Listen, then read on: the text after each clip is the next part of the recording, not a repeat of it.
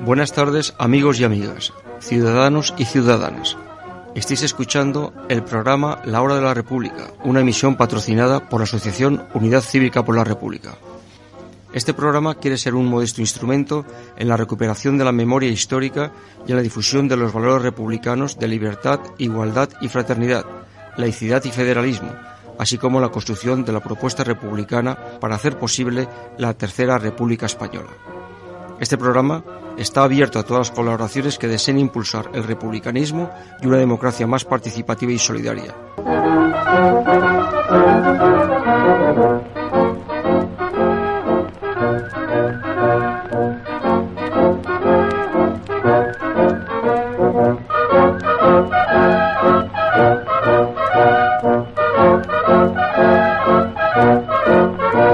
Tardes. Estamos en la hora de la República, hoy martes, día 2 de febrero de 2021. ¿Cómo se nos ha pasado enero eh? en un vuelo? Sobre todo a los que hemos, a los que hemos estado con la, Filomena, la Filomena, el temporal este que hemos tenido. Bueno, pues eh, un saludo Ángel Pasero desde Radio Rebelde Republicana, donde transmitimos la hora de la República. Buenas tardes, Juanjo, que te tengo ya aquí en el, en el estudio virtual. Bienvenido. ¿Qué hay? Buenas todo preparado, ¿no? Todo preparado. Bueno, pues vamos a saludar a Félix Arana y a Manuel Rodríguez Alcázar, que son los que se encargan de, la página web de Unidad Cívica por la República. Y, cómo no, pues a Pachi, que está ahí. Pachi, buenas tardes. Sé que no nos vas a contestar, pero nos oyes.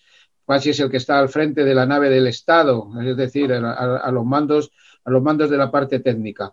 Y bueno, pues eh, también, cómo no, a, Mundo Obrero Radio, eh, Getafe Radio y Radio Vallecas a ver si cuando volvemos a Radio Vallecas. Y bueno, pues como hemos dicho, son ahora ya las 19 horas y dos minutos de este martes día 2 y vamos con la hora de la República y vamos con nuestro comentario por la República. Es un clamor entre la ciudadanía las voces de República y republicanismo, en un, doble, en un debate vivo que parecía cerrado en torno a la monarquía, pese a las maniobras a favor de esta institución de gran parte de la clase política, especialmente el binomio PSOE y todo el arco, el, todo el arco de la derecha. La mayoría de los medios de comunicación al servicio del sistema, la judicatura, el ejército, las fuerzas armadas, que aún no, no hemos, no el gobierno no ha abolido la, la ley mordaza. La ciudadanía demanda más democracia y más libertad, algo que solo les traerá la República. La monarquía borbónica, restaurada por el dictador Francisco Franco, está muy erosionada por los escándalos de todo tipo, financiero que salpica al rey emérito Juan Carlos, que fue jefe de, eh, eh, Estado impuesto por, por, Franco, y que está fuera de España y refugiado en los Emiratos del Golfo Pérsico, y pendiente de la actuación de la justicia en varios países, entre ellos España. El capital simbólico de la institución monárquica parecía, que parecía tener se ha, erosionado profundamente y hace que se hable de república como horizonte alternativo a la quiebra de la, licitud borbónica. El, republicanismo español en el siglo XXI es un discurso que a medida que se concreta tiene una crítica frontal a la modalidad de la transición del franquismo a la democracia constitucional. El discurso republicano a grandes rasgos es si hemos llegado al, es si hemos llegado al punto crítico del descrédito de la política y al mismo tiempo en España las tensiones entre nacionalidades y regiones y entre estas y el todo lo nacional eh, amenazan con convertir en, inviable un marco estatal centenario por un defecto de la democracia. El republicanismo español pretende en todos los ámbitos de la vida cotidiana, fragmentado en infinidad de siglas, requiere ir a un amplio entendimiento para lograr el fin, de, el fin que es el de la Tercera República. La situación política actual en España es muy, delicada, con una pandemia que no da respiro. Cada día son varios centenares, hoy nos hemos enterado que son más de 700 centenares de muertos en España, algo así como si cada día se estrellaran dos aviones repletos de pasajeros, con una crisis económica que arrastra ya a casi cuatro millones de compatriotas al paro y que y en ciernes otro millón más si los ERTES no se solventan con la vuelta al trabajo de hombres y mujeres. La clase política que, padecemos no está a la altura de las graves circunstancias que vivimos. Un gobierno central que no se impone a los reinos de taifas que representan las 17 comunidades autónomas más las ciudades autónomas de Ceuta y Melilla. Además, el COVID, que parece que, ha, que ha venido para quedarse, está el desbarajuste de las vacunas, que de seguir el ritmo que vamos harán falta una década para tener inmunizada a toda la población. La sociedad, la ciudadanía, no quiere en la política gestores incompetentes, quiere librarse de una vez de la España franquista, monárquica y católica, ignorante, corrupta, antisocial e injusta, que nos ha llevado a un grave deterioro de la, de la calidad de vida, desempleo masivo, unas altas cotas de pobreza, marginación y exclusión social. Nos toca a los republicanos visibilizar la República implicado, implicando a partidos políticos, sindicatos, movimientos sociales y a toda la clase trabajadora en los valores republicanos, que nos devuelvan la libertad, el derecho a participar en, toda clase de, iniciativas políticas y sociales que nos afecten, el derecho a revocar a los representantes políticos, en definitiva, ser ciudadanos libres y no súditos de una monarquía impuesta por quien se sublevó contra la Segunda República y gobernó a sangre y fuego durante más de 40 años dejando a sus, a sus delfines al frente de los designios de un pueblo que grita república como sinónimo de libertad. Estamos en la segunda década del siglo XXI. Cuesta trabajo tener que seguir reivindicando esto, pero es lo que hay. Salud y república. Tú haces la música vacía que promueve el sistema para tener una mansión yo hago canciones para un día saltar los palacios y mansiones de esos cabrones. Con Hassel no podrás, como Israel con jamás, infiel a las censuras que mi papel dejó atrás. Cosas claras, nada para quien sin duda jura, como un poema de Guevara, ternura dura. Aplausos en la cara de quien la sanidad jode. Reflejo al joven que derribará el viejo orden. Colega, mi ceno es ciega, no hay quien la corroa. La opresión ruega que tomemos la Moncloa. Situaciones insoportables, insostenibles. Cuando ardan las calles, no te escandalices. Pocas vidas felices, mi alegría revelarme. No hay cicatrices, solo corre nuestra sangre. Con lo que hace puedo ser más hardcore al micro. Incito al impacto, al ritmo, tipo Marcos de Quinto. No aparco el grito, mi garganta siria. La ataca el imperialista, pero no la derriba. No es vida perdida, es vida ganada. Si no la manda genocida con su falsa propaganda. Música para llevar, capucha y defenderte. Queremos vivir y la sumisión es muerte. Bien, pues creo, si no, si no he oído mal, es Pablo Hassel el que, el que esta, esta música que nos ha puesto Pachi. Decir que en el programa de hoy, bueno, pues contamos con la Arancha, que como primer martes de cada, de cada mes hace su análisis político y también vamos a hablar con Raúl Camargo de Anticapitalistas Madrid, que fue, fue diputado en la Asamblea de Madrid de 2015 a 2019 y actualmente está en la marea de, de residencias. Hablaremos con él dentro de unos minutos. Y Juanjo, vamos con el capítulo de efemérides. Bueno, pues me he traído hoy cuatro efemérides eh, muy sentidas, muy, muy bonitas, muy bonitas, vamos, muy bonitas, bonitas en el, significado de, que, bueno, que las hacemos públicas porque si no se pasan en el olvido, ¿no? Una triste, el 1 de febrero de 1980, asesinada Yolanda González, hace ahora 41 años.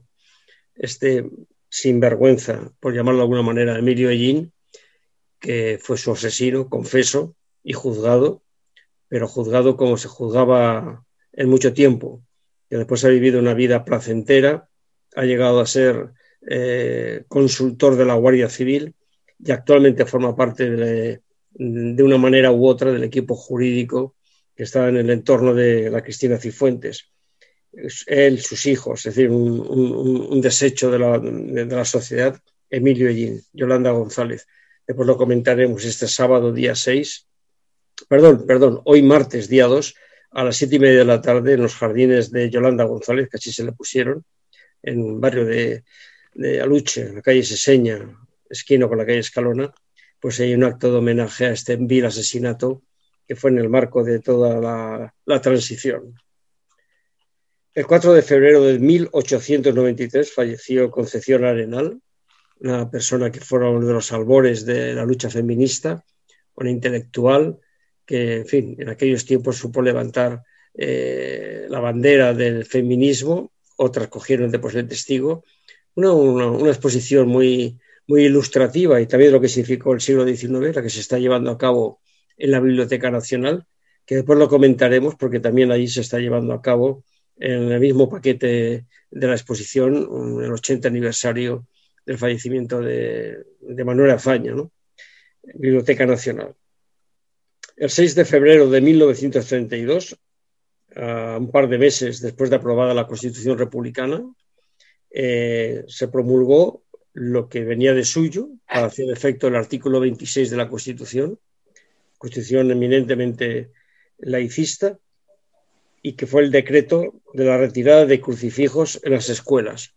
Es decir, es una simbología que es de parte, que es respetuosa con la libertad de conciencia, pero que no puede invadir el espacio público. Y el gobierno republicano, eh, el Ministerio de, Instrucción Pública, que se llamaba entonces, que era el de Educación, pues promulgó este decreto para hacer valer lo que figuraba en el artículo 26 de la Constitución española. Y la última efemérides es que el día 8 de febrero de 1967, tema de memoria histórica, largo, largo tiempo olvidado, la caída de Málaga, eh, la, su ocupación por las fuerzas franquistas y la desbandada. Esa salida en masa de malagueños por toda la carretera Málaga-Almería, más de doscientos y pico kilómetros, sufriendo las inclemencias de la aviación franquista, los alemanes, los barcos italianos que estaban en el Mediterráneo atizándoles por toda la carretera de la costa. Un tema que se ha recuperado para la memoria histórica y que el grupo de precisamente de la asociación La Desbandada todos los años hace un recorrido durante 15 días, 15 días sí, 15 días o 10 días, 10 días que lo han sido, para recorrer desde Málaga a Almería con diferentes etapas, rememorando todo aquello y con unas jornadas históricas estupendas. El año pasado, a última hora, y, tenía yo ya precisamente eh, la reserva hecha para acudir allí y hacerme la caminata todos los 200 kilómetros, se suspendió y este año pues ha vuelto a suspender por el tema de la pandemia, pero siguen haciendo actividades porque es un elemento más de la recuperación de la memoria histórica. Y esto es lo que traigo hoy como efemérides, Ángel. Muchas gracias, Juanjo. Efemérides muy importante recordar, recordar estas fechas sobre todo el, asesinato de, Yolanda González. Bueno, pues Pachi, ¿tenemos música o pasamos directamente a Arancha? Aguantar este infierno para que los nuestros conozcan el cielo como el regazo que tanto anhelo. Hace tres meses que no la veo y parecen años. Como a mis hijos, cuánto daría por abrazarlos. La incertidumbre golpea en el frente, pero ya me despedí. Si a diario la muerte viene a verme, debo ser fuerte, aunque el miedo duela. Casi tanto como cuando matan a una compañera. Observo la bandera roja y me emociona. Me da fuerza lo que representa y crezco como persona. La guerra me desgarra, pero no la empezamos. Nos la declararon por dar dignidad al ser Y si es necesario, daré la vida por la libertad de mi clase contra la barbarie fascista. Por mis camaradas que dan ejemplo en esta tierra. Perder el socialismo más que la muerte materna. Los míos estarán orgullosos de mí. Jamás podrán decir que su padre fue un cobarde. Sé que seguramente voy a morir aquí, pero la causa será regada con nuestra sangre. Si sobrevivo podré mirarme orgulloso por darlo todo, no ser un bocazas como otros. Derrotaremos a los nazis y a regresar honraremos la memoria de quien murió por tu libertad. Muy bien, Pachi, muchas gracias. Seguimos con, con Pablo Hassel. Bueno, pues ya hoy, como todos los primeros martes de, de, cada mes, tenemos el análisis político de Arancha. Como sabéis, es licenciada en Ciencias Económicas por la Universidad Complutense de Madrid. Y bueno, Arancha, buenas tardes, bienvenida. Buenas tardes a todos. Pues adelante con tu análisis. Muchas gracias. Pues primer martes de febrero, tras un inicio de año marcado por la borrasca Filomena y el caos que dejó a su paso, acrecentado por la mala gestión y la falta de previsión, marcado también por la sacudida de la tercera ola del coronavirus tras el Salvemos la Navidad, empezamos el año con la esperanza puesta en las vacunas, las cuales iban a ser un bien universal que nos sacara de esta situación. Ha empezado la esperada vacunación, pero no como anhelábamos, y es que no se están cumpliendo los plazos de entrega ni el calendario previsto para vacunar a la población. Estos días hemos vivido el cruce de acusaciones en la guerra entre la Unión Europea y la farmacéutica AstraZeneca, y es que mientras la ciudadanía enferma y muere, Europa está inmersa en un proceso de negociación con los laboratorios farmacéuticos, multinacionales que juegan en el mercado internacional en un mundo globalizado donde ante la escasez se vende al mejor postor. En la pandemia que estamos viviendo, la salud no puede ser un negocio. En este sentido, Izquierda Unida ha reclamado a la Unión Europea que asuma el control de las patentes para garantizar que éstas lleguen a toda la población. Y es que la exclusividad en la producción que otorgan las patentes a las grandes farmacéuticas hace que no se pueda llevar a cabo una producción masiva de vacunas, cuando además recordemos que se ha destinado financiación pública para la fase de investigación. Esta situación no es solo un problema de Europa o de los países del primer mundo, ya que aunque los países desarrollados consigan vacunar a la población a un ritmo mayor al que se está vacunando ahora, no se conseguirá la inmunidad si no se alcanza también en todos los países, sobre todo en los que están en vías de desarrollo. Las vacunas tienen que ser un bien prioritario. Se debe acelerar la producción y distribución y tienen que estar disponibles para toda la población del mundo. Y este objetivo no es alcanzable si la producción está limitada a las empresas que tienen las patentes, que fijan los precios y limitan la competencia para obtener beneficios en el mercado. Ante situaciones excepcionales, y esta que estamos viviendo sin duda lo es, medidas excepcionales. Hay fórmulas para que los estados expropien o liberen las patentes y de esta forma se pueda realizar una producción intensiva en aquellos laboratorios que dispongan de las instalaciones y los medios adecuados. Más de 2,2 millones de muertos en todo el mundo y la cifra va subiendo día a día. Esto debería estar por encima de cualquier consideración. La salud no debe estar en manos de mercaderes. Hay que cambiar las reglas del juego antes de que sea tarde. Muchas gracias y hasta el próximo día. Muchas gracias, Arancha. Muy interesante tu análisis. Un abrazo. Bueno, pues eh, continuamos, ahora de la República. Eh, y tenemos ya también aquí en nuestro estudio virtual a Raúl Camargo, como decimos, es de Anticapitalistas Madrid. Fue diputado en la Asamblea de Madrid de 2015 a 2019 y actualmente en la mesa de las residencias. Eh, un gran trabajo el que está haciendo Raúl para ver cómo, cómo se esclarecen todas estas muertes. Raúl, buenas tardes. Buenas tardes. Buenas tardes, amigo y compañero. Eh, hoy eh, vamos a ver, 700 y pico muertos hoy. Esto, ¿cómo lo ves? Sí. Es una barbaridad, ¿no? O sea, date cuenta que es como si se hubieran estrellado dos aviones eh, que hacen un recorrido transoceánico hoy, ¿no? Que, no estaríamos diciendo que, que cómo no estaría todo el país paralizado y escandalizado porque dos aviones con más de 300 personas cada uno hubieran caído y se hubieran muerto, ¿no? Y sin embargo parece que tenemos ya eh, asumido que tienen que morir todos los días centenares de personas y que no hay nada que hacer frente a esto, ¿no? Entonces, bueno, yo creo que, que la verdad es que en este sentido las medidas que están tomando tanto la Comunidad de Madrid como el gobierno del Estado, me parecen que son claramente insuficientes, claramente insuficientes y que van por detrás de lo necesario. nada más hay que echar un vistazo a lo que están haciendo en otros países de Europa para darse cuenta de que aquí no se está actuando de forma radical. Ayer veíamos eh, imágenes, por ejemplo, en Australia, ¿no? del Open de Australia de tenis, y estaba ya la gente sin mascarillas eh, y, junta ¿no? en un estadio. Pero claro, es que en Australia han hecho una política de confinamiento estricto durante muchos meses. Y cuando ha habido un caso en una ciudad, han confinado la ciudad entera para dejarlo ahora mismo en cero. Aquí, pues todo sigue abierto, eh, no en todas las comunidades autónomas, pero en el caso de Madrid está todo abierto, hay centenares o miles de personas eh, en los bares metidas y los fines de semana todavía más. Y entonces así es imposible que baje la, la incidencia acumulada a unos límites que permitan que vuelva cierta, cierta normalidad. Y bueno, ya sabemos que Ayuso no, no, lo va a hacer, ¿no? Porque es una persona, mm, bueno, pues para, lo, para la cual los intereses económicos siempre van a estar por encima de la vida de las personas, ¿no? Así de duro es. Efectivamente. Pero es así, pero claro, lo que me llama la atención es que el gobierno del Estado no tome ninguna medida eh, que pueda imponerla a la comunidad autónoma, porque puede hacerlo puede hacerlo, tiene el estado de alarma para poder eh, dictar medidas sobre comunidades autónomas eh, donde no se respeten los criterios mínimos de prudencia que, tienen que tener, como es el caso de la Comunidad de Madrid, ¿no? Y, no, no se hace nada. Eso, en nuestro comentario lo, hemos dicho, que el, gobierno tenía que ser más enérgico y evitar que estos 17 reinos de taifas, cada uno va haciendo lo que quieren, unos con mejor acierto que otros, pero Madrid de luego se está llevando la palma. Eh, Raúl, estás en la marea de la residencia, ya hablamos hay una querella, se, puso una querella por las muertes que hubo en la primera, en la primera etapa de, este, de esta pandemia. ¿Cómo va esa, querella? ¿Y contra quién? Bueno, pues ha dado, ha tenido ya algunos resultados positivos, eh, en tanto que eh, varios juzgados han admitido a trámite eh, algunas de las querellas que hemos presentado.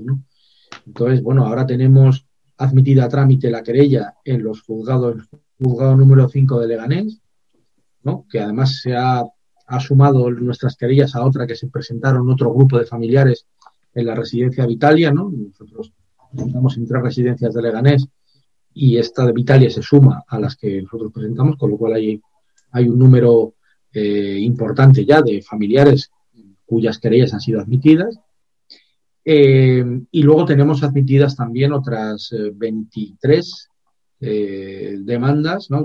otras 23 querellas de familiares en tres juzgados de Plaza de Castilla, ¿no? correspondientes a, residencias que están en el municipio de Madrid.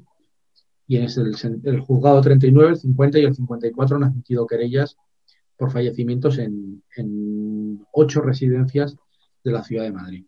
Tenemos más, más querellas presentadas y otras que se van a seguir presentando, pero bueno, de momento eh, es eh, interesante ¿no? que se están admitiendo estas querellas y que se va a investigar eh, por qué fallecieron estas personas sin atención hospitalaria y nosotros, nuestros abogados, van a pedir que se investigue hasta el final y que se llegue a los que fueron los impulsores de ese, protocolo que impidió que a la gente que estaba enferma de coronavirus en residencia se la trasladara a los hospitales. ¿no? Tanto, creemos que ahí al final pues tendrá que los juzgados que están investigando ahora, que son juzgados ordinarios, tendrán que acabar derivando parte de la investigación al Tribunal Superior de Justicia de Madrid o al Tribunal Supremo, porque hay aforados, el consejero de Sanidad, el consejero de Justicia y la propia presidenta Ayuso, que en nuestra opinión han cometido delitos y tendrán que, dar cuenta de ello. Mm. Estas querellas, Raúl, son globales o individuales. Es decir, es una querella global donde... Bueno, es una querella que se presenta, las presentamos de forma conjunta, pero cada, cada familiar, por decirlo de alguna manera, ¿no? cada persona eh, es eh, como una unidad separada, una unidad distinta, ¿no? O sea, porque el juzgado, el juez tiene que investigar una por una todas las, todas las querellas que presentan cada familiar, porque son fallecimientos eh, distintos, ¿no? O sea, hay, son distintas residencias, hay distintas, distintos motivos por los cuales se produjo la muerte del, del, familiar de la persona querellante, ¿no? Y por tanto el tribunal tiene que investigarlas una por una. Esto estamos hablando de la primera ola o también se están sumando nuevas denuncias en esta segunda y tercera ola. De momento son querellas de la primera ola. De la segunda y tercera todavía no, no, no sé si se han recibido, supongo que se habrán recibido alguna denuncia, pero todavía no se han tramitado. Estas que, de las que te estoy hablando son todas de la primera hora, las que se produjeron, muertes que se produjeron eh, entre marzo y abril del año 2020. ¿Tenéis cuantificado cuántos fueron? ¿Cuántos muertos hubo? Bueno, sí, esos están cuantificados en la Comunidad de Madrid creo que fueron aproximadamente 5.000 personas mayores en residencia las que fallecieron entre el mes de marzo y el mes de mayo. Una barbaridad, murió el 10% de las personas que estaban, eh, eh, estaban en residencias, ¿no? Eso es una auténtica barbaridad, ¿no? ¿Qué otra actividad estáis haciendo con, desde Marea de Residencias? ¿Estáis ayudando a las familias? ¿Cómo, ¿Cómo estáis actuando? Bueno, se están convocando eh, concentraciones en algunas de las residencias donde hay eh, peores prácticas, ¿no? O donde se han admitido querellas, como se hizo, por ejemplo, a finales del mes de diciembre, no, o primeros de enero fue, sí, creo que fue a primeros de enero, en la gran residencia que está en el complejo de la finca de Vista Alegre, ¿no? Y que, bueno, pues está, es una de las que tiene mm, querellas presentadas, ¿no? Y también se están convocando eh, concentraciones periódicas en la Consejería de Políticas Sociales frente a la Consejería de Políticas Sociales de la Comunidad de Madrid para denunciar la situación en la que tienen a las residencias desde, desde, este, desde este organismo. Y bueno, pues están haciendo, participando en distintas iniciativas también y colaborando con instituciones como Amnistía Internacional, Médicos eh, del Mundo y otras que están realizando informes o, han se han realizado y la María ha colaborado con ellos para, para que se puedan, eh, para que puedan tener más y mejor información. ¿no? O sea que bueno, ahí hay una actividad bastante intensa y que va a continuar durante este tiempo y esperemos que cuando pase la pandemia pues se puedan organizar movilizaciones eh, masivas, ¿no? Denunciando lo que en nuestra opinión ha sido un crimen a todas luces cometido eh, eh, por los poderes políticos y por las empresas que la gestionan en las residencias de mayores. fuiste diputado en la Asamblea de Madrid de 2015 a 2019. ¿Echas de menos ese, periodo? Bueno, no, no especialmente, ¿no? Tuvo cosas buenas y cosas malas y ahora pues yo sigo siendo un militante, ¿no? Era lo que era cuando fui diputado, ¿no? Y bueno, no, no, tengo especial nostalgia. Creo que, ¿Crees que, estar en política no, no, es estar en un cargo público. Yo creo que Exactamente. Es fundamental, es estar luchando por cambiar este mundo, ¿no? Y en, mi caso, luchando por acabar con el capitalismo, que en mi opinión es el culpable de todos los males que sufrimos. Efectivamente. Entonces, bueno, pues eh, para eso se puede, estar, se puede estar en un, eh, en, un parlamento o se puede estar o se puede no estar, ¿no? Lo importante es que se mantenga la lucha y, que sigamos actuando de la misma forma. ¿Crees que la oposición, la oposición en la Asamblea de Madrid está siendo muy blanda? Digo por parte del PSOE, que es el mayoritario. Bueno, por parte del PSOE, evidentemente. ¿no? Creo que el PSOE lleva ya muchos años eh, sin ser realmente un partido de oposición y tampoco lo es de gobierno ¿no? en, en, la Comunidad de Madrid. Y creo bueno, pues que es un partido que está ahí a ver si le cae en suerte el gobierno, pero que no está haciendo absolutamente nada, ni tiene ninguna iniciativa para poder desgastar a Isabel Díaz Ayuso. ¿no? Ayer, de hecho, he podido leer que incluso en un tema delicado como el de Telemadrid, ¿no? que Ayuso quiere cerrar porque no la controla, el PSOE eh, realizó una votación en la mesa de la Asamblea eh, votando con el PP para que no se pueda tramitar una ley que permita que Telemadrid siga, siga funcionando, ¿no? O sea, además, incluso a veces hacen cosas como esta, ¿no? Yo no tengo ninguna confianza en, un partido como ese ni creo que vaya a servir para que cambien las cosas eh, eh, de forma significativa como haría falta en la Comunidad de Madrid. Eh, Juanjo Pico, tiene una, tiene, que está, también está en nuestro estudio virtual, eh, quiere hacer una pregunta o, las que él quiera. Adelante, Juanjo. Gracias, Ángel. Raúl, eh, entiendo que las querellas están enfocadas, pues como has apuntado, al, consejero de, Sanidad, de Justicia, Isabel Ayuso, e incluso pues algunos directores de residencias, pero entiendo que es básicamente eh, los protocolos estos de falta de derivación de los mayores a, a hospitales. Pero mm, qué duda cabe, y en fin, lo acabas tú de mencionar de refilón, de que muchos de estos males son, por supuesto, protocolos, pero por los sistemas de la sanidad privada, con todo lo que se ha llevado aquí. Algunos es posible, es posible, te pregunto, que escarbando en estas querellas o como consecuencia de las mismas se puede ir un poquito más allá y cuestionar todo el sistema, incluso de descubrir fraudes que han podido haber incluso en la, concertación de residencias privadas o en la, falta de inspección en residencias privadas, la ausencia de medios, la querella pudiera derivar ahí o pudiera quedarse exclusivamente en la cuestión penal de, estos, de estas personas y ese protocolo? Bueno, eso va a depender mucho de los jueces y de la voluntad que tengan de investigar eh, lo que ocurrió en las residencias e incluso de ir un poco más allá, ¿no? O sea, de investigar cómo es posible que una cosa como esta pase en centros que están financiados con dinero público, ¿no? Como son la mayoría de las residencias, porque aunque la mayoría sean privadas, la mayoría tienen eh, financiación pública mediante los conciertos, ¿no?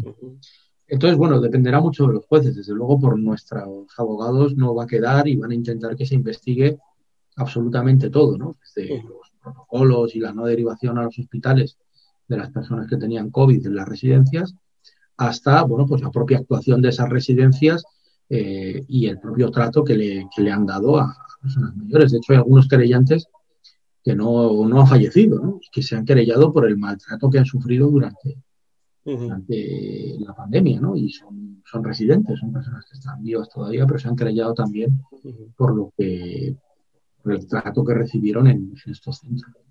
Ya. Quería preguntarte también, porque antes en el, análisis general del, tema este de la pandemia, pues apuntas claramente, bueno, pues la prioridad que tiene que ser la, la, vida, las personas sobre la economía. A lo mejor es una dicotomía que a veces un poco, un poco que tiene líneas difusas, pero ante las disjuntivas es la vida, ¿no?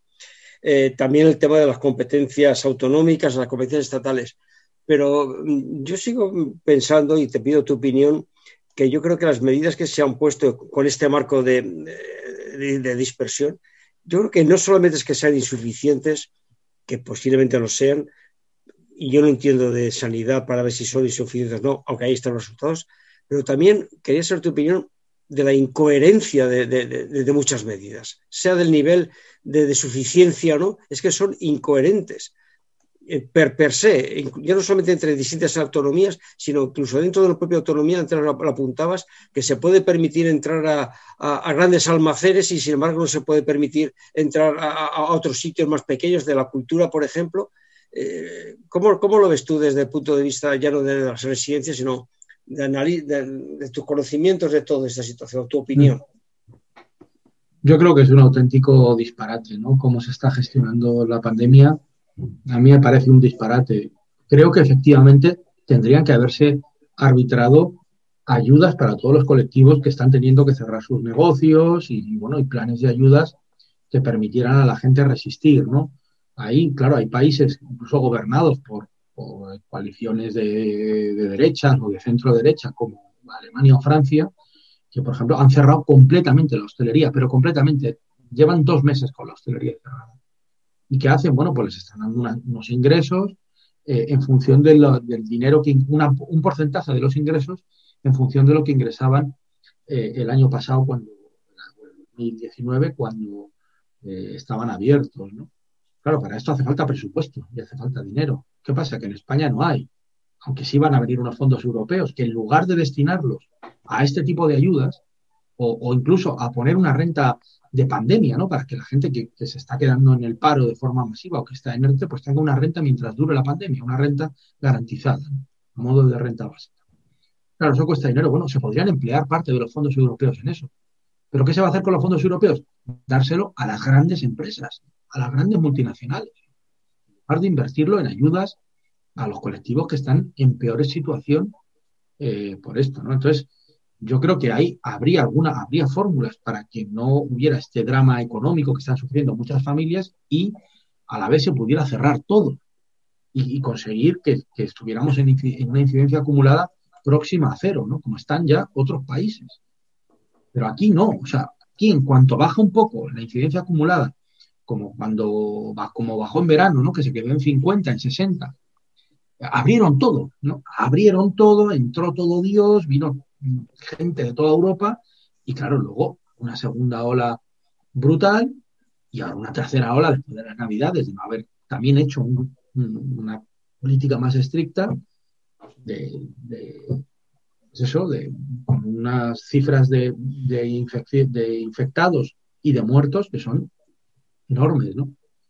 Entonces, no sé, yo, yo creo sinceramente, bueno, lo de Isabel Díaz Ayuso es una auténtica barbaridad y esta mujer habría que intervenir, esta región o algo, porque esto es, salvaje. Yo creo que el gobierno del Estado está, no lo está haciendo bien, no lo está haciendo bien, no lo está haciendo bien. Y entonces, pues eso hay que decirlo. Creo que haya ahí también, pues, sea un gobierno de coalición y haya una parte más, más, progresista, pero, pero, pero aquí no, no están tomando las medidas que tendrían que haber tomado ni en el terreno puramente sanitario, ni en el terreno económico, ¿no? Ni en el terreno económico.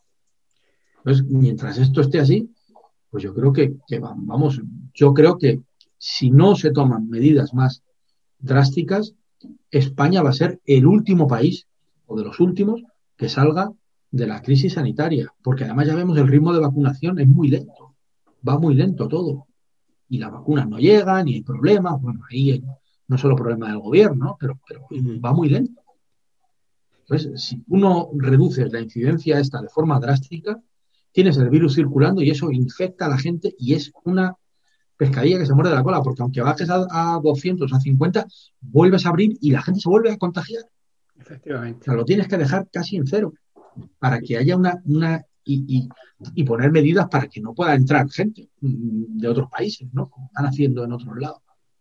Es que Hay, una, hay, como ocurre en la mayoría de los servicios públicos, la herencia dejada por la, en la política de recortes en Madrid, especialmente dura, ha configurado un, panorama de servicios debilitados, incapaces de hacer frente. Decía Raúl en, un informe de los, de los sindicatos en 2019 que en las residencias, las 25 residencias públicas de Madrid, dirigidas directamente por la Agencia Mariana de Atención Social, según esas fuentes sindicales, repito, tenían 215 plazas vacantes correspondientes a todas las categorías de personal, incluyendo enfermeras y auxiliares de enfermería. Esto es muy grave. ¿Se ha solucionado algo de esto? No, no, sigue habiendo muchas vacantes, porque la gente no quiere, la, la, gente no quiere ir a trabajar a la residencia. Así de claro te lo digo. Son condiciones tan penosas las que tienen los trabajadores y las trabajadoras, sobre todo trabajadoras, pues son casi todo trabajadoras, es que es el último sitio al que quieren ir es el último. Y ahora hay demanda de sanitarios, mm, pues, pues bastante, ¿no? Bastante amplia.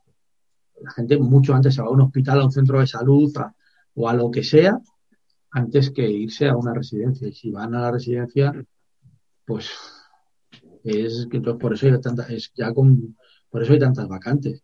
Deberían tener mejores condiciones laborales en las residencias. Hay que mejorarlas. ¿No? Muy complicado. Raúl Camargo, camarada, amigo, muchísimas gracias por estar en la hora de la República.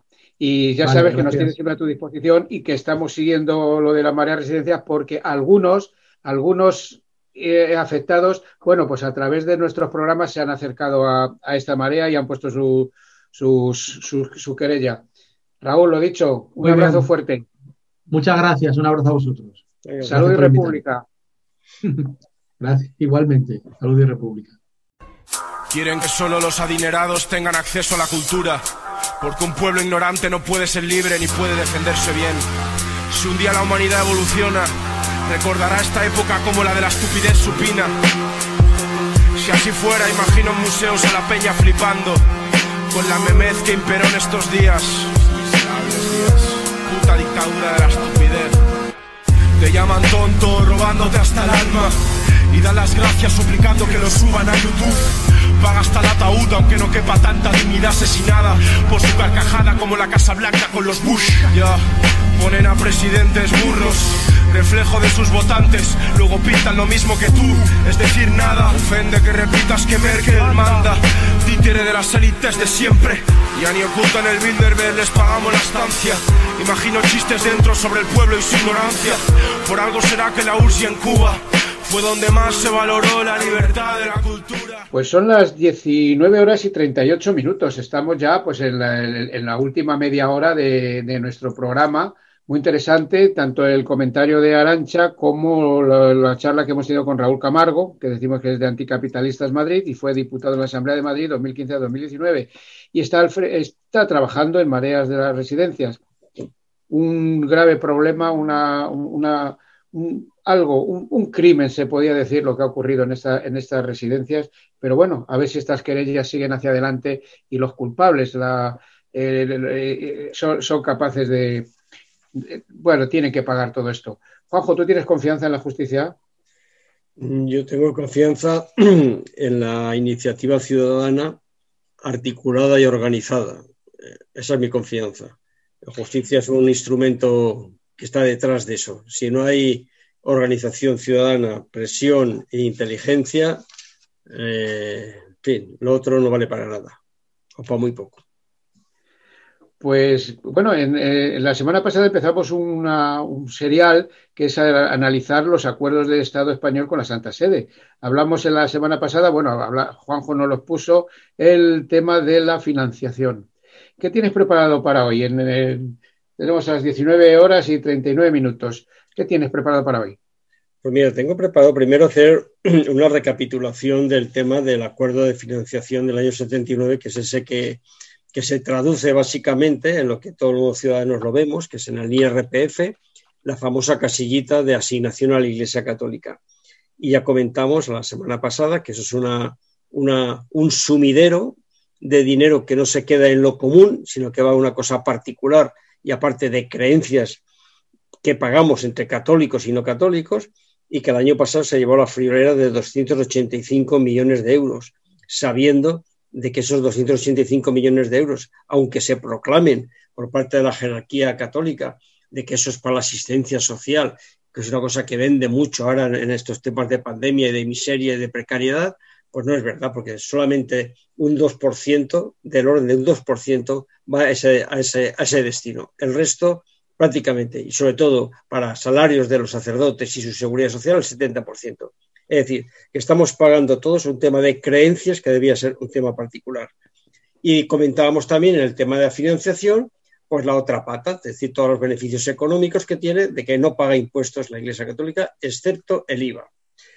Quería traer eh, a colación, porque viene un poco antes de meterme de lleno en, el tema de hoy, de que, bueno, porque no olvidemos de que en, en el IRF también aparece otra casilla, que es la que se llama la de fines sociales.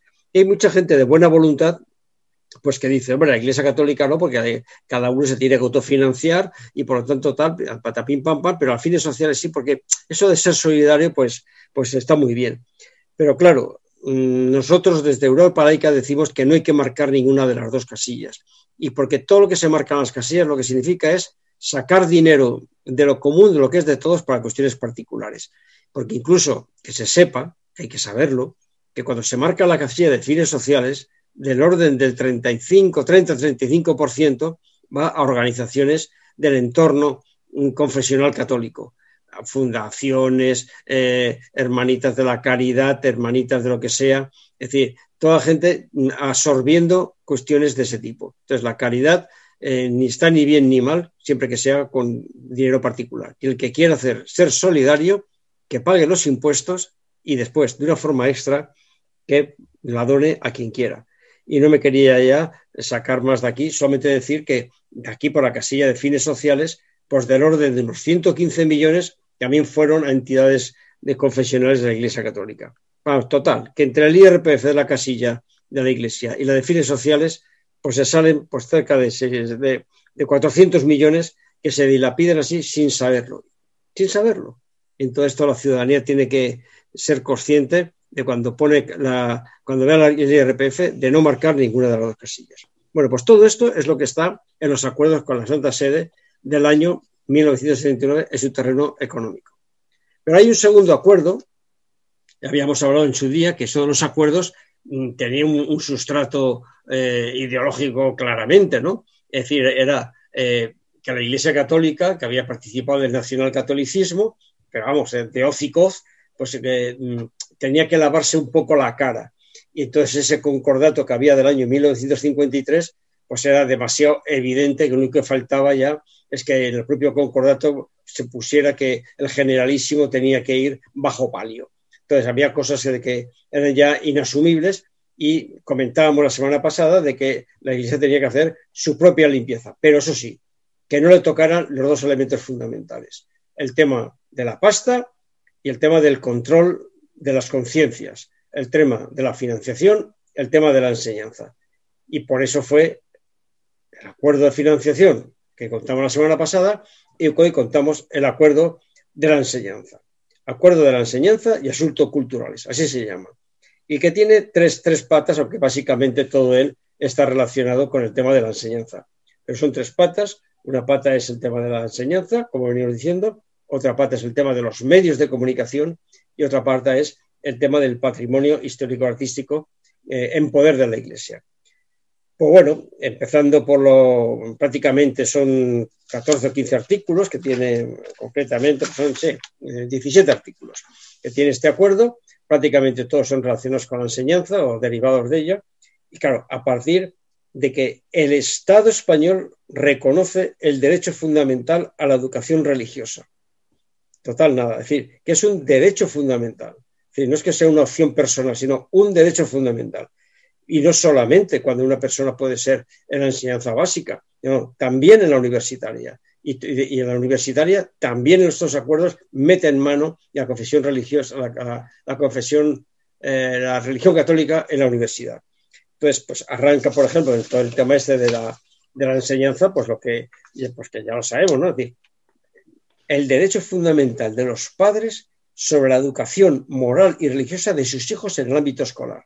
Es decir, que el Estado reconoce que los padres tienen derecho a modular lo que se enseña en el ámbito religioso y en el ámbito de la educación moral en el ámbito escolar. Es decir, esto suena un montón a esto que la extrema derecha arguye miserablemente y aparte erróneamente con el tema este del PIN parental, ¿no? y que la educación que se dé en los centros docentes públicos tiene que ser respetuosa con los valores de la ética cristiana. Es decir, es decir que está maniatando a lo que es un Estado que después en la, Constitución se fija claramente que es aconfesional, es decir, que no tiene ninguna religión oficial, a que en los centros docentes se dé una enseñanza genérica respetuosa con los valores de la ética cristiana. Es decir, que esto de enseñar eh, la evolución, enseñar la sexualidad, no, no, eso no, porque eso de la ética cristiana lo tiene puesto en el, en el baúl de los recuerdos, ¿no?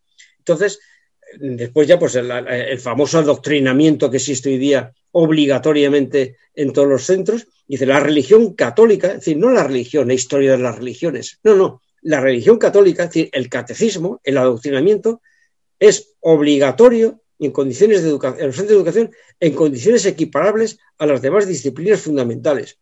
Por supuesto, no es obligatorio para los alumnos, pero es, tienen el derecho a exigirlo. Y de aquí se viene ya por la, deriva que está ocurriendo, que claro, las confesiones minoritarias dicen, oiga, que yo también quiero, quiero parte del pastel. Y entonces, por entonces esto que la escuela, eso va a parecer un mercado persa. Es decir, una hora de religión católica, otra hora de islamismo, otra hora de, religión judía, otra ortodoxa, y aquello más que ser un, centro, la educación, como una formación de ciudadanos en un proyecto común de ciudadanía, es que aquello es, eh, sírvase usted mío, café para todos un desastre. Profesores de religión, por supuesto, ya lo sabemos, que los profesores de religión son elegidos por el, obispado de turno, pero pagados y sufriendo las consecuencias laborales por el Estado. decir, otro, y aparte accediendo a, a, los centros escolares, incluso pudiendo estar en el claustro de profesores. Es decir, una cuestión que es de creencias, de creencias pues resulta que está metido en el claustro de profesores, algo inaudito. En las escuelas universitarias y de formación de profesorado, es decir, de, de los maestros, también la enseñanza de la doctrina católica. Entonces aquí te encuentras con que el propio, los propios acuerdos con la Santa Sede están ahormando las leyes de educación. Y cuando en algún momento, incluso dentro de la Constitución e incluso dentro de los acuerdos desde Europa Laica hemos dicho, bueno, hasta que no se quiten los acuerdos, que hay que quitarlos, pues esta obligatoriedad de la enseñanza religiosa que salga del horario escolar o que se ponga a primera hora o a última hora, no a mitad del, horario escolar, que en el cual se queda todo ahí pendiente y el que no quiera ir a religión, pues tiene que hacer pasillo. Y como los padres no quieren que sus hijos hagan pasillo, pues entonces resulta que es mucho más cómodo, aparte por, por, tradición y por rutina, pues apúntese al adoctrinamiento y con lo cual esto está incluso en contra de los derechos del menor. ¿Qué voy a hablar de, todo el tema de, que corresponde a la autoridad eclesiástica? los libros de texto, el material didáctico, es decir, impresionante, ¿no? Impresionante, cuando esto es un tema que el currículum, el currículum es una cuestión del Estado. Y si ya nos metemos con las, con las universidades, pues lo mismo, hablarte de otros menesteres como este, la, la existencia de capillas y de capellanes en las universidades públicas, como existe, por ejemplo, aquí en Madrid en la Universidad Complutense, con sus capillas en todas las facultades, o prácticamente todas, no tiene ningún sentido todo este tema. E incluso en las universidades se dice que las universidades del Estado podrán establecer centros de estudios superiores de teología católica. Es decir, que, se da creencias particulares en las universidades, cuando las universidades es un sitio de que va la razón, la ciencia, el espíritu crítico. No, no. Ahí se mete también el dogma y el magisterio, etcétera, etcétera. Y después nos metemos con la segunda pata, con el, vamos, la primera ya con la primera ya es para echarse a templar. Y la segunda es el tema de que, eh, que los medios de comunicación deberán respetar los sentimientos de los católicos. Es decir, los medios de comunicación social respetarán, el Estado velará textualmente, el Estado velará para que sean respetados en sus medios de comunicación social los sentimientos de los católicos. ¿Qué es eso de respetar los sentimientos de los católicos? ¿Cómo se respetan? ¿Se respeta? ¿Qué es eso? ¿Qué es esa figura de los sentimientos religiosos? Que por otra parte está en el Código Penal y que es motivo de, grandes, de grandes mm, condenas, como por ejemplo la de Pablo Hassel. Por ejemplo, Y por no hablar de todas esas misas y esas parafernalias de actos litúrgicos que aparecen en televisión española, en Radio Nacional de España, que son emisoras públicas, siendo así que la conferencia episcopal tiene sus propios canales de radio, de televisión, de, editoriales, etcétera, etcétera, para transmitir su doctrina y sus parroquias. Pues no, tiene que estar invadiendo el espacio público, invadiendo el espacio que es de todo. Y después, por otra parte, ya la tercera pata, en cuanto al patrimonio histórico y artístico, dice que, que la Iglesia reitera su voluntad de poner al servicio de la sociedad todo su patrimonio. Claro, lo pone al servicio de la sociedad cuando lo pone, pero a costa del Estado. A costa del Estado, que es el que se encarga del mantenimiento del patrimonio histórico, artístico de la Iglesia. Ahora, eso sí, las entradas a los museos y las entradas a catedrales, caja B directamente, porque no tienen ningún control. Bueno, pues estos son así recorrido en lo que es los acuerdos con enseñanza y asuntos culturales. Es decir, conclusión, conclusión, una nueva cesión de soberanía del Estado y de ataque a la libertad de conciencia de las personas, porque lo que no puede ser es que son que la libertad religiosa, que es un derecho que hay que garantizar, se aplique por decreto, por acuerdo la Santa Sede a todos los ciudadanos. Eso no tiene ningún sentido. Sí, eh, muchas gracias, Juanjo. Hay una cosa, eh, la religión en la escuela. Yo creo que la religión, la escuela laica. Y luego después, que cada padre, cada madre, cojan a su hijo y junto con el párroco que tienen en su distrito, en su barrio, le eduquen al niño en la, en la religión católica o si es otra o, si es otra otra creencia que lo que lo hagan. Pero nunca nunca en la escuela en la escuela en la escuela pública y, y, la concertada que es pública también porque está subvencionada. El que quiera una escuela, privada la escuela es para para aprender no para creer. Exactamente. Para creer, que se vaya a las parroquias, a la sinagoga, a la mezquita, que se vaya, que cojan los padres a sus hijos, se vayan con al párroco de turno, párroco que tienen y le eduquen en la religión católica. Pues son las 19 horas y 52 minutos. Eh, bueno, vamos a dar un repaso muy rápido, muy rápido a la actualidad política. ¿Querías comentar algo, Juanjo? Eh, posiblemente con el tiempo que tenemos daría un poquito más, porque lo que quisiera comentar es un tema más de, no tanto de actualidad, sí es de actualidad, pero de profundidad de tema, porque a mí me, está preocupando eh, la situación que por la pandemia, por la precariedad y por otros elementos está ocurriendo en el tema del, gobierno de coalición. Pero si te parece lo dejamos para otro momento porque no es de ayer ni es de hoy y presiento que se seguirá siendo mañana. Hay algo pues que me preocupa, cuál es el papel de Unidas Podemos, que es con lo cual eh, la parte más que impulsa más eh, políticas progresistas dentro del gobierno, el papel que está jugando y los tremendos amenazas que tiene de mantenerse una situación como la que en otro momento quisiera comentar. Pues sí, sí, también es una, es una, unos apuntes que yo tengo aquí también sobre cómo se, sobre después de, después de, aprobarse los presupuestos generales del Estado, después de todos los, cómo se está, cómo se está haciendo el, el tema de las pensiones, todo esto, sí es un, es un tema importante. Pues si te parece lo, lo colocamos en la, para el próximo programa junto con otro capítulo de los acuerdos del Estado español con la Santa Sede y, y, y, en, el repaso a, a los temas políticos nos centramos en el gobierno de coalición.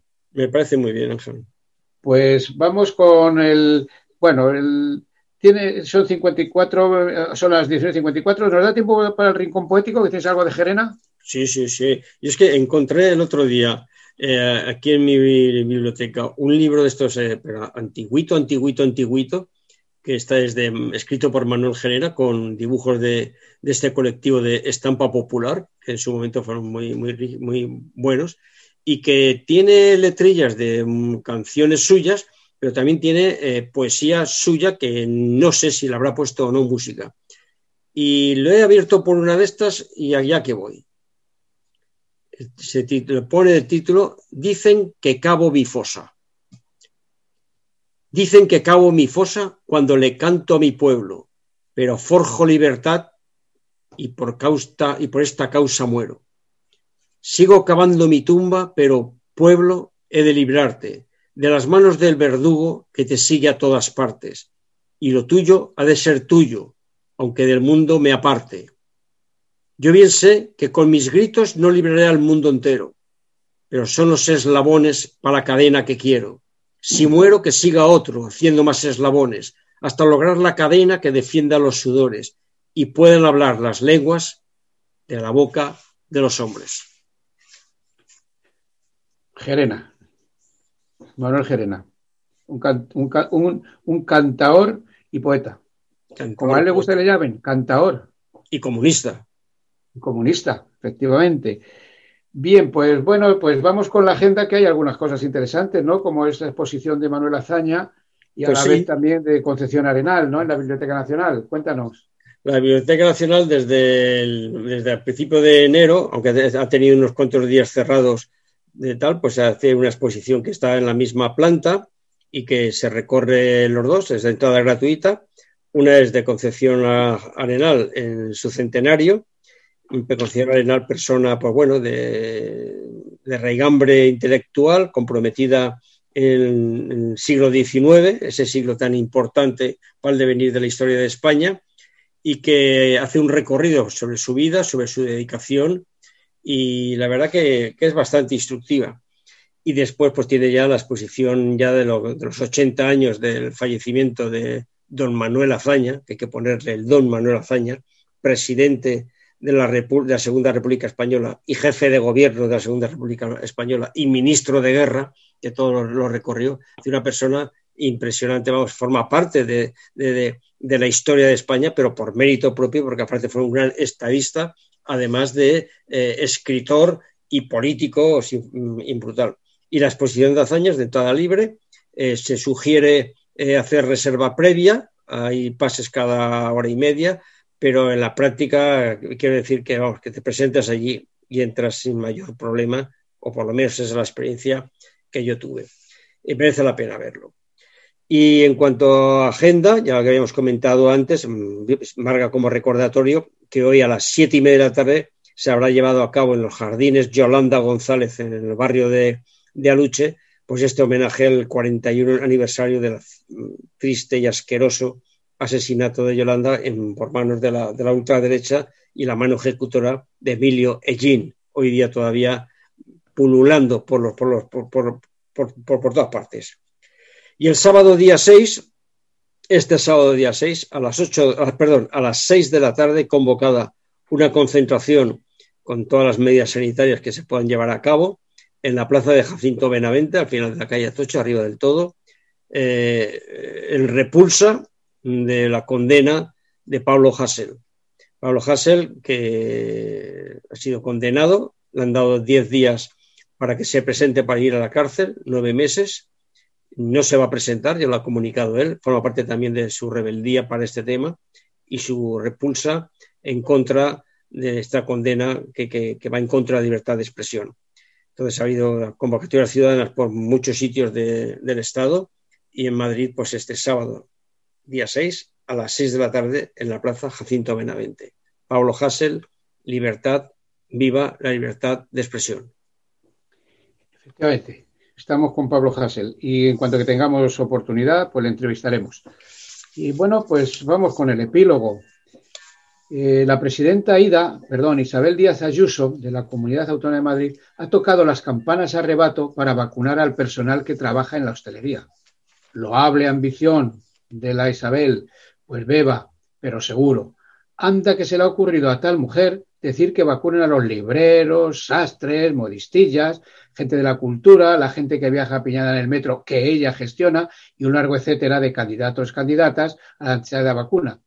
Y es que el vino es toda una leyenda. Ya lo decía Cervantes, sé templado en el beber, considerando que el vino demasiado ni guarda secreto ni cumple palabra. Eso lo decía Miguel Cervantes. No sabemos si leída a Isabel Díaz Ayuso le da o no al vino, pero sí que cambia de opinión como de vestido. Vamos, que mal vale en vaso en mano que taberna cerrada por la pandemia. Pues hay que rescatar las glorias patrias y salir de los bares cantando eso de Asturias. Bueno, bueno, eso no, que es el himno de, una, de la noble tierra asturiana. Pero sí eso de, del vino que tiene Asunción, que ni es blanco ni tinto, etcétera, etcétera. Pero hemos hecho, pero ¿Qué hemos hecho quienes vivimos en esta tierra madrileña para tener que aguantar a semejante ser de presidenta? Claro que su mérito es el haber paseado, eso sí, bien remunerada, al perrito de la lideresa y de ahí a presidir la autonomía más poblada del solar, del solar hispano. Y es que beber vino es un placer, Quemad viejos leños, bebed viejos vinos, leed libros y tened viejos amigos. Esto lo decía Alfonso X el Sabio allá por 1200 y pico. La semana próxima hablaremos de la presidenta de la Comunidad Autónoma de Madrid. Gracias a todos, Juanjo, muchas gracias. Gracias a Arancha, gracias a Raúl Camargo, gracias a Pachi y Ángel Pasero, que os mando un abrazo a todas y todas. Y como decimos, hasta la semana próxima, si el padre Lenin quiere. Salud y República.